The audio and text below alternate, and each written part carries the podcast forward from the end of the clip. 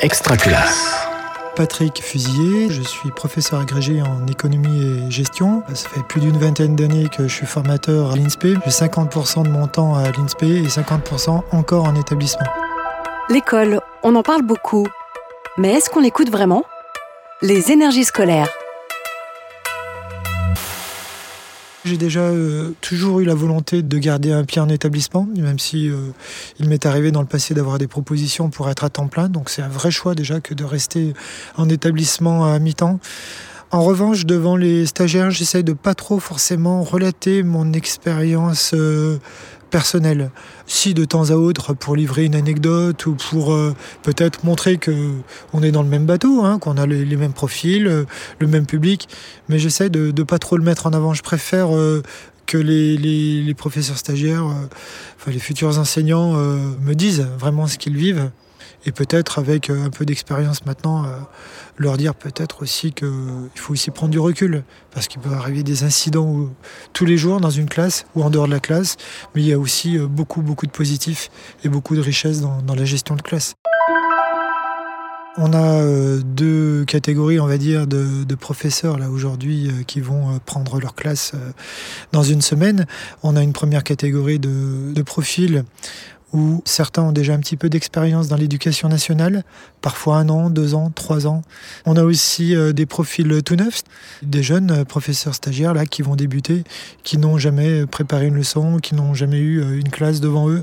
Donc on est déjà obligé dans le discours de, ce matin de de rassurer, hein, mais aussi d'attacher de l'importance à ceux qui vont véritablement démarrer sans aucune expérience préalable. Là, sur une journée comme celle-ci, le rôle du formateur, c'est déjà de rassurer, d'accompagner, de donner déjà des pistes, euh, comment euh, on, crée une programmation annuelle, une progression, euh, comment elle s'inscrit aussi dans le cadre d'une équipe pédagogique, parce que ce n'est plus un travail solitaire métier d'enseignant. Donc il faut travailler souvent avec un binôme, voire avec euh, plusieurs collègues euh, dans une équipe. Donc déjà construire la progression de manière collective, ça c'est le, B à bas avant de commencer.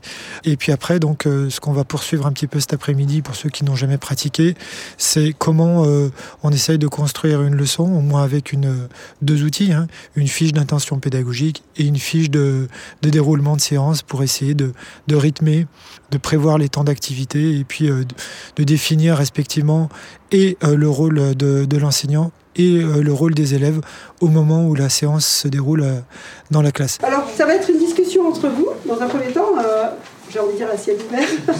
et puis, bah, vous notez, voilà, qu'est-ce qui, qu'est-ce qui vous interroge, vous qui n'avez jamais mis les pieds dans la classe quoi? Et pendant que vous écrivez, bah, les autres réfléchissent aux réponses. Allez-y, concertez-vous, allez-y. Nous, notre rôle dans l'éducation nationale, je dirais que c'est, euh, si, on, si, on, regarde dans la chaîne de, de valeur, hein, il y a les étudiants qui ont peut-être préparé le concours seuls ou déjà dans le cadre de, de l'INSPE. Donc on était déjà là. Là, on est plutôt euh, pour les épauler, les accompagner dans une relation, on va dire, tripartite aussi avec un tuteur terrain. Donc là, notre plus-value, elle, elle, est importante parce qu'on on rassure, euh, on conseille. Après, euh, les, professeurs stagiaires prennent ou pas des conseils qu'on leur donne. Mais euh, tout au long de l'année, on est vraiment dans un rôle. Enfin, moi, le premier terme qui me vient, c'est l'accompagnement. L'accompagnement dans la formation pour arriver à valider une année, une année paisible, on va dire. Et donc, notre, notre rôle, nous, en tant que formateurs, dans la chaîne de valeur de manière plus large, je crois qu'on est le point d'ancrage et le point d'entrée dans le métier. Avant, il y a eu la préparation du concours.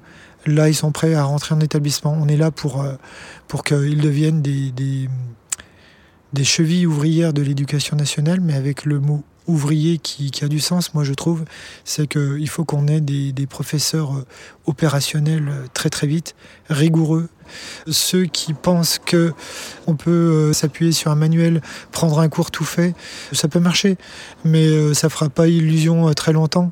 Les élèves sentent quand les profs fournissent un travail conséquent, un travail personnel conséquent dans l'aspect préparation didactique, etc. Et finalement, c'est comme ça aussi qu'on obtient l'adhésion des, des élèves. Donc premièrement, travailler, innover, c'est-à-dire ne pas avoir peur d'expérimenter aussi, et de se tromper. Hein. Les élèves vous pardonneront plus de vous planter dans une expérimentation plutôt que de ne rien leur, euh, leur apporter et de ne pas les alimenter dans le cadre d'un cours. Donc du travail en quantité, du travail avec de la rigueur. Il faut laisser aussi de côté, je pense, les stéréotypes ou tout ce qu'on entend de négatif sur l'éducation nationale ou le profil des élèves aujourd'hui. Il faut faire abstraction de tout ça et y aller avec sa personne et avec euh, beaucoup de conviction et, de naturel. Euh, donner beaucoup, beaucoup de valeurs aussi, transmettre des valeurs qui, tournent autour des valeurs de la République, mais pas que, des petites valeurs très simples.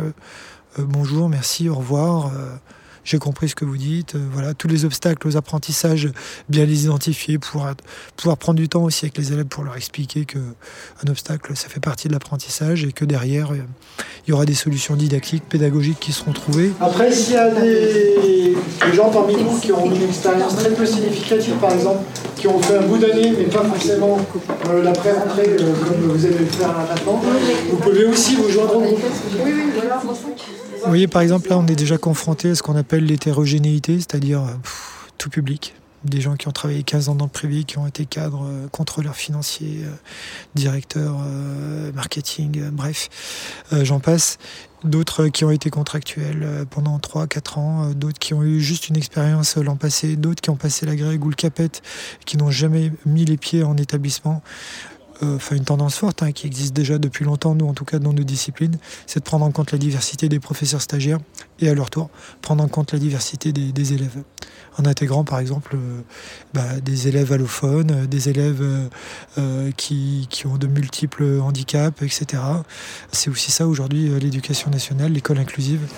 Alors, très très vite, hein, en relisant les questions, il y a au moins trois, quelles thématiques Bon, déjà le prof tout seul avec ses élèves, le prof avec ses collègues. Pas une mince affaire toujours. Hein. Euh, des approches un peu innovantes, approches on va dire ludo-éducatives, des jeux sérieux ou autres. Hein. Ça peut être ça. Et puis après la répartition, comme on disait tout à l'heure, quand vous construisez une fiche de déroulement de séance, savoir si vous avez travaillé les élèves de manière individuelle, collective, collective sous quels critères, 2, 3, pourquoi. Vous venez d'écouter un épisode des énergies scolaires. Si ça s'est bien passé, n'hésitez pas à laisser un avis sur votre plateforme d'écoute. À bientôt sur Extra Classe. Une production Réseau Canopé 2022. Extra Classe.